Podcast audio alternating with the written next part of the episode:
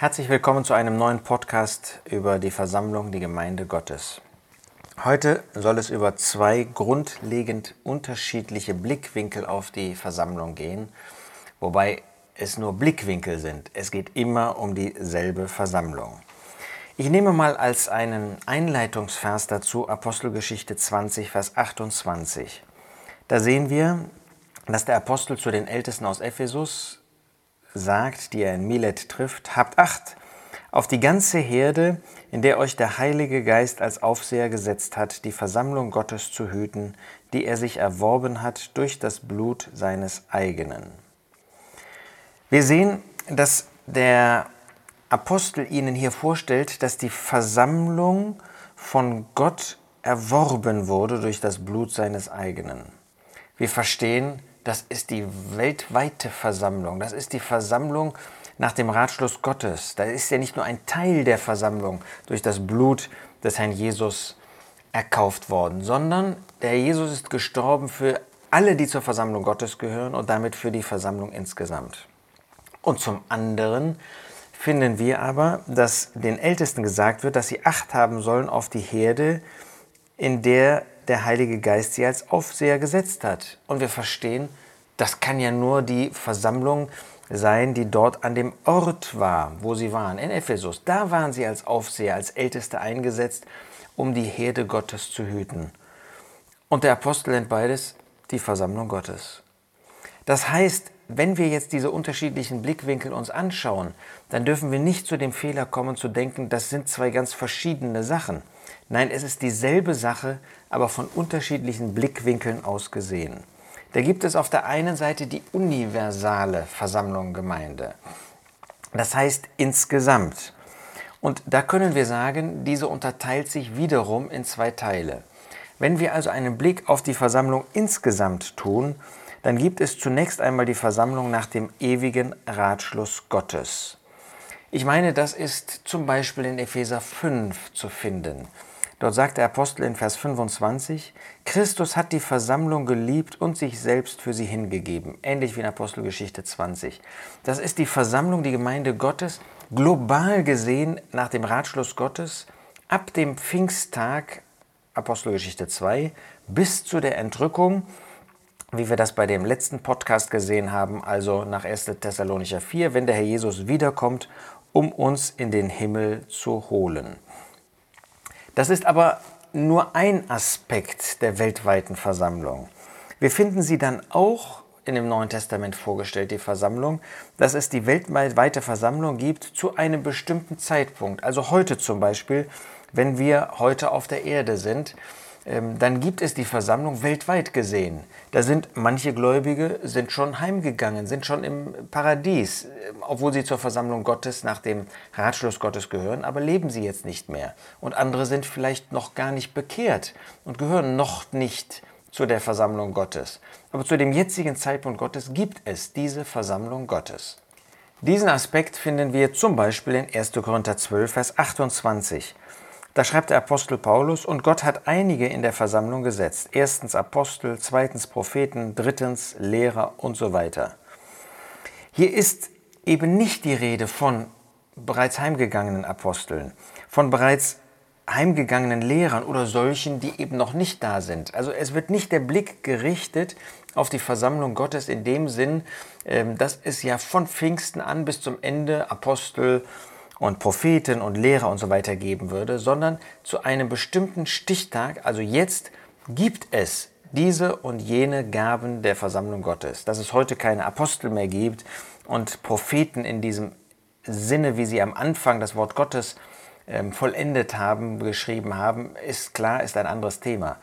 Aber mir geht es darum, Gottes Wort zeigt die universale Versammlung zu einem bestimmten Zeitpunkt. Dieser Gedanke ist so unwichtig nicht.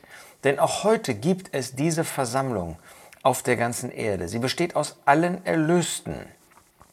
Und diese Versammlung wird von Gott betreut. Der Herr Jesus als der große Hirte, als der Sachwalter, als der hohe Priester, er kümmert sich um seine Versammlung. Er ist das Haupt des Leibes, er ist das Haupt, der alles steuert. Und er möchte, dass wir ein Bewusstsein haben, dass es diese Versammlung weltweit gibt. An jedem Sonntagmorgen oder Abend, wenn wir das Gedächtnismahl des Herrn Jesus einnehmen, dieses eine Brot vor uns haben, dann bezeugen wir, dass es diese Versammlung auf der Erde gibt, weltweit, und dass wir Gemeinschaft haben mit diesen Gläubigen, die auf der ganzen Erde sind, dass dieses eine Brot eben nicht nur die paar wenigen an dem einen Ort ausdrückt, sondern dass es ein Hinweis ist auf die Versammlung weltweit. In einem gewissen Unterschied zu dieser weltweiten Versammlung finden wir dann, dass die Versammlung auch an einem bestimmten Ort ist. Und da gibt es wieder zwei Unterscheidungen. Wir haben die örtliche Versammlung, wie der Apostel Paulus zum Beispiel in 1. Korinther 1 schreibt. Paulus schreibt dort in Vers 2, der Versammlung Gottes, die in Korinth ist, den Geheiligten in Christus Jesus, den berufenen Heiligen. Wunderbar, dass der Apostel Paulus diese Einheit der Versammlung an dem einen Ort gesehen hat. Diese eine Versammlung, die an dem einen Ort, vielleicht in verschiedenen Häusern, da kommen wir gleich zu, zusammenkam, aber es ist die Versammlung in Korinth. Und da wird jetzt sofort deutlich, dass diese örtliche Versammlung natürlich nicht irgendwie losgelöst ist von anderen örtlichen Versammlungen. Denn Paulus schreibt der Versammlung Gottes, die in Korinth ist, samt allen, die an jedem Ort den Namen unseres Herrn Jesus Christus anrufen, ihres und unseres Herrn. Wir werden sicher später noch einmal auf diese Beziehung der örtlichen Versammlung zur weltweiten zurückkommen. Aber hier wird schon deutlich, die örtliche Versammlung so wertvoll es ist, dass wir an einzelnen Orten zusammenkommen dürfen, sie ist niemals losgelöst. Sie kann niemals unabhängig handeln und äh, sein, existieren von der weltweiten Versammlung. Das heißt, wir müssen immer den Blick auch auf die weltweite Versammlung richten und sehen, Gott hat alle Erlösten zusammengefügt. Sie gehören zusammen in den Augen Gottes. Und sie sollen auch dieses äh, Zusammengehörigkeits Bewusstsein, diese Einheit sollen sie in ihren Herzen verinnerlichen.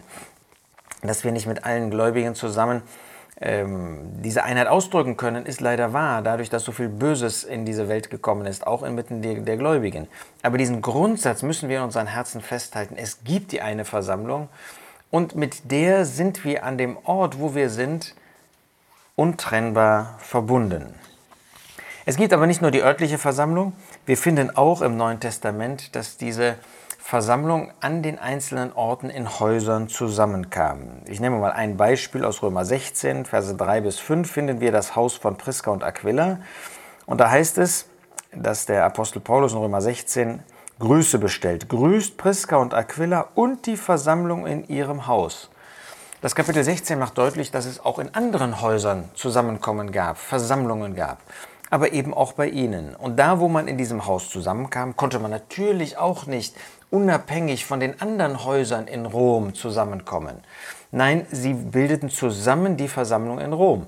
Aber man kam in den einzelnen Häusern zusammen im Namen des Herrn Jesus, nahm auf und musste notfalls auch ausschließen. Wunderbare Ausdrücke, wenn ich das so ausdrücken darf, von der Versammlung Gottes, die weltweit existiert, aber am Ort zusammenkommt und dort am Ort deshalb auch sichtbar wird.